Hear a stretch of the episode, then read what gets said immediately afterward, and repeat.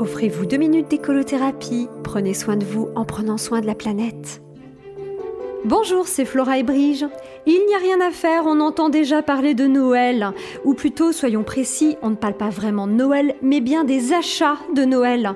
Noël d'un point de vue marketing, qui rime avec shopping, revolving, packaging, bling bling, zapping, viking. Ah, ah non, là on s'éloigne du sujet.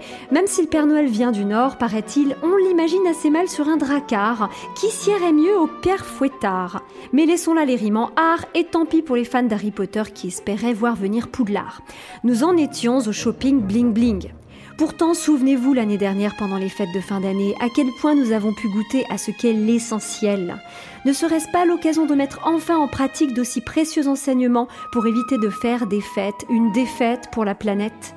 Et si on s'amusait à partir du postulat que toute chose fabriquée en matériaux polluants ou tout produit exotique peut être aisément remplacé par son équivalent local ou naturel et cela par l'effet d'une magie à portée de tous, la créativité, cette formidable qualité qu'on ne développe pas toujours assez.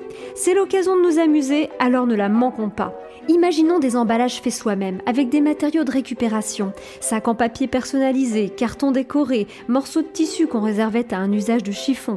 Créativité rime avec imaginationité. Euh, je recommence. Imagination rime avec création. Et imaginons justement l'impact que peuvent avoir des milliers de noms. Non NON, pas NOM, car on va rester anonyme, étant donné que pour que le boycott soit efficace, il n'est nul besoin de mettre un nom sur un nom.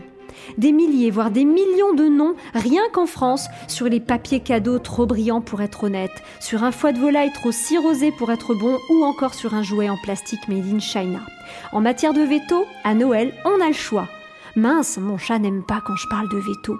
Il préfère le terme boycott. Comme quoi, on a vraiment le choix des noms.